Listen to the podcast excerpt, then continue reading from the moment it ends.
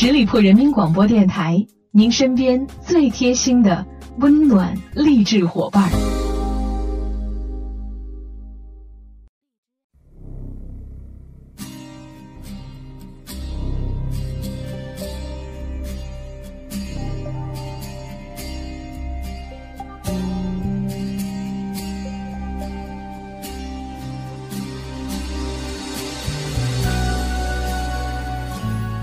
亲爱的朋友们，您现在收听到的是十里铺人民广播电台每周一为您奉献的营养大餐——名人风范。我是小五。上期的节目做的是董卿，结果呢被喜马拉雅推荐了，上了热门。听的人多，当然对于节目有褒有贬，其中不乏很多对小五的声音不满意的朋友，很正常。哪有一档节目没有任何一点缺点呢？不过。很多朋友对于名人风范给大家带来了正能量，给予了好评，也谢谢你们给予我的鼓励，我会再接再厉，加油。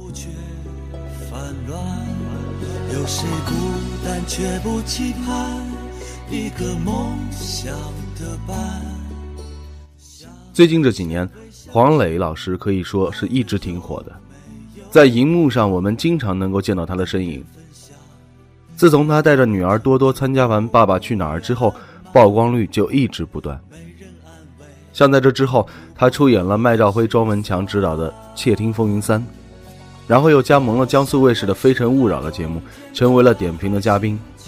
他主演的《嘿老头》《小别离》等等电视剧接连在各个电视台播出，更是凭借着优质综艺节目《极限挑战》当中老狐狸神算子的形象深入人心，圈粉无数。他年轻的时候是帅气逼人的长发王子，拍的电视剧风靡过两岸。胖了之后，他还在演热门电视剧，上了一个真人秀就用智商震撼了观众。更何况他还有一见钟情、相爱至今的美丽妻子，两个可人的女儿。最近听说他的夫人孙俪又怀三宝了，恭喜哦！这一切看上去太过完美。以至于人们要么热衷于用人生赢家、基因过人来解释问题，要么就怀疑这是一个明星表演出来的幸福。但却很少有人发现，黄磊现在的生活状态是他主动选择的结果，而他所选择的生活方式，恰恰和大多数中国人的选择完全相反。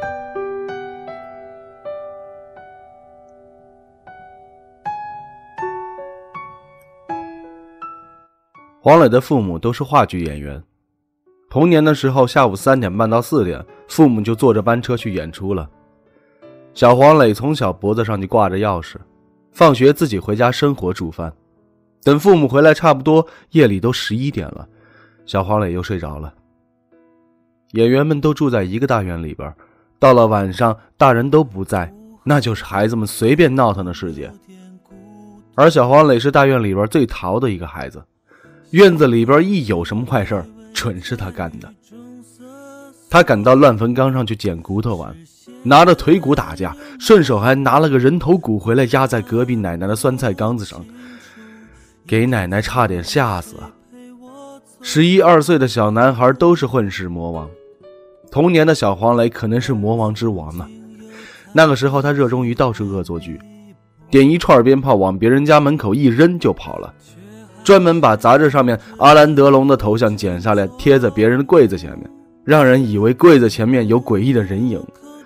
他还会挖个深坑当陷阱，把别的孩子骗过去掉进坑里，再往里边撒沙子。当时都不知道是怎么想的，很多人都以为这个小男孩是不是精神有问题，老干一些坏事儿。如是种种，反正童年就是撒开来玩，无法无天的。逃够了，到了青春期，小黄磊反而没什么可叛逆的了。小时候皮呀，上了高中之后都已经变得比较乖了。他还行，还算是好学生呢。他的成绩也完全不用家长操心。初中的时候，他迷上了福尔摩斯，发现福尔摩斯化学好，所以格外用功的学化学。其他的理科成绩也都不错。他清晰的记得自己中考成绩是化学一百分。数学九十九，物理九十八。到了高中，黄磊喜欢下围棋，围棋比赛是全校第二。这些大概都是神算子年少时候攒过的基本功吧。的一些解脱。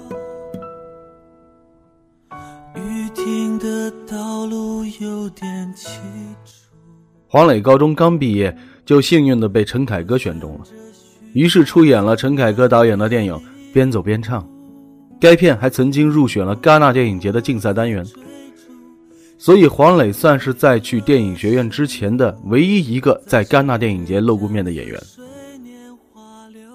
一九九四年，黄磊在北京电影学院毕业之后，又马上考入了北京电影学院表演系研究所，专攻电影表演创作及教学，并担当助教。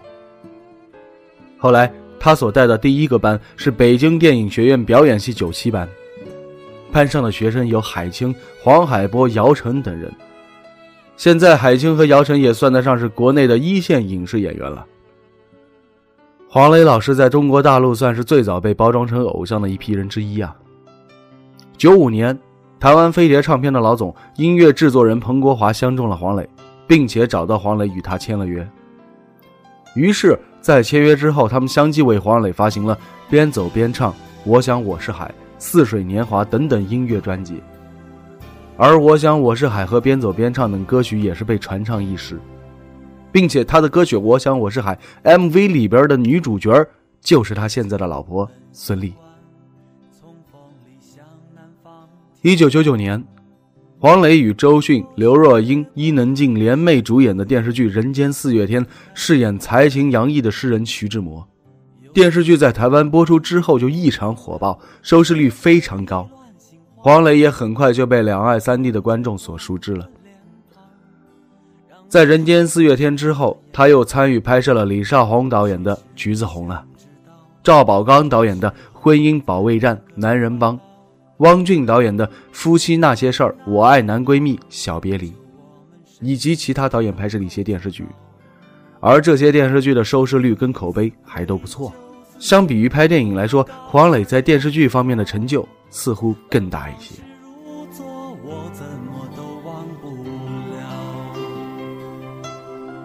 爱情边走边走唱，唱不完一黄磊这些年不光出演由别人导演拍摄的一些影视作品，而且自己也自编自导自演过一些影视作品，像电视剧《似水年华》《天生一水》《夜半歌声》等等，都是黄磊自编自导自演的。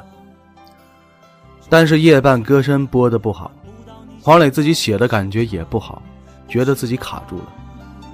他没有详细描述那是怎样一种失落，但至少从那儿之后，黄磊再也没有导演、编剧、主演全扛的去创作过一部影视剧作品了。人们习惯了想象艺术家在创作遇到瓶颈之后如何痛苦寻找出路的故事，但黄磊不是那种模式里的痛苦艺术家。那年孙俪正好怀孕了，黄磊就停了差不多有两年时间没拍戏，陪妻子、陪产，然后带孩子。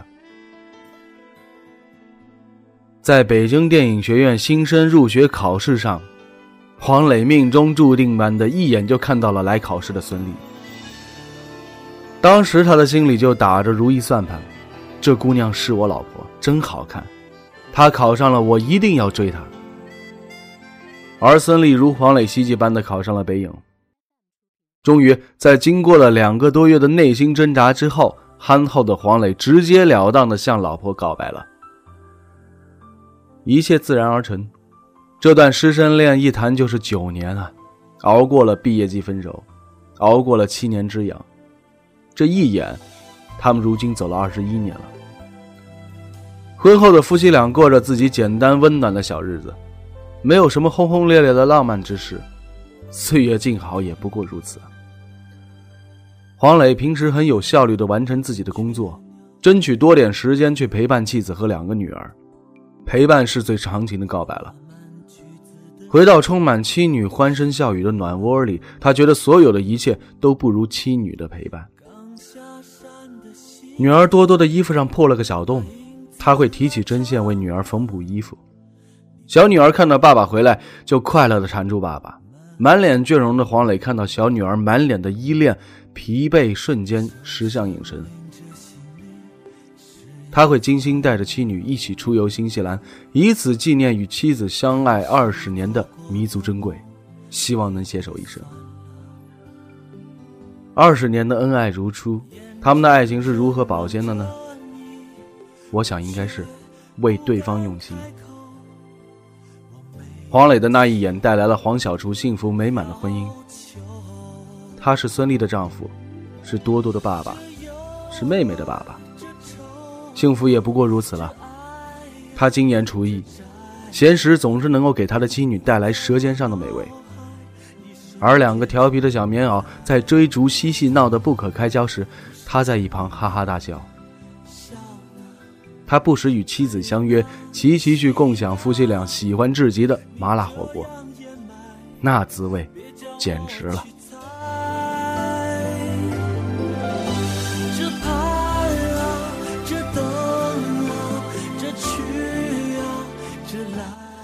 黄磊的幸福指标甚至超过了网友在微博上、在真人秀上看到的部分。他不仅有美满的一家四口，还有一群好朋友。看黄磊的微博就能看到他的社交圈有多热闹。何炅像他的家庭成员一样，经常到黄磊家吃饭，跟多多玩闹。黄磊戏称何炅是自己的大儿子，而何炅到黄磊家吃饭算是家宴。而他和孙红雷、黄渤的感情是有目共睹的。他们三个先认识凑一块才有后来的《极限男人帮》和真人秀。据说黄磊是听说孙红雷要演电视剧《男人帮》，才很快就答应入伙的。到了《非诚勿扰》里边当点评嘉宾之后，黄磊和孟非就变成了好朋友，两个人深夜饮酒谈诗，还要一起做生意。最意外的是，黄磊和邻居们也都是好朋友。他住在京郊的一片别墅区，小提琴演奏家吕思清也在。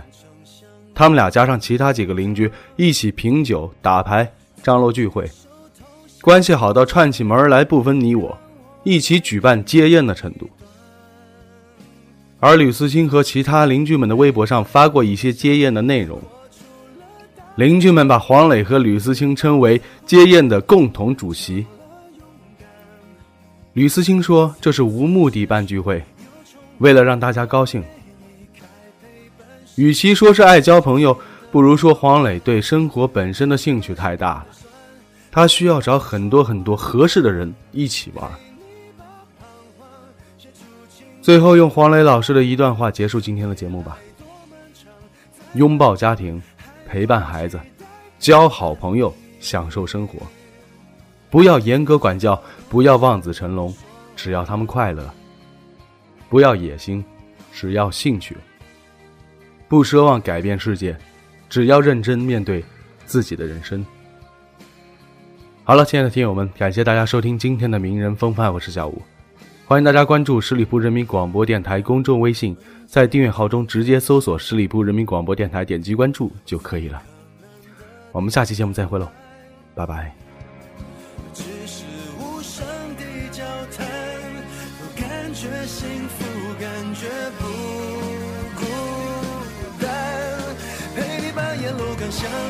活出了答案，陪你把独自孤单变成了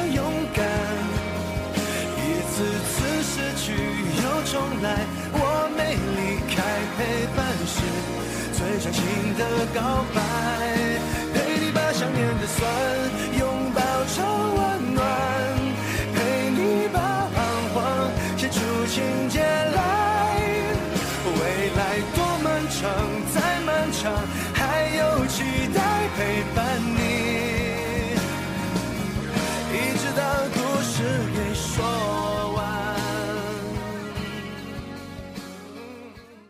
本期节目由十里铺人民广播电台制作播出。了解更多的资讯，请关注十里铺人民广播电台的公众微信和新浪、腾讯的官方微博。感谢收听，我们明天再见。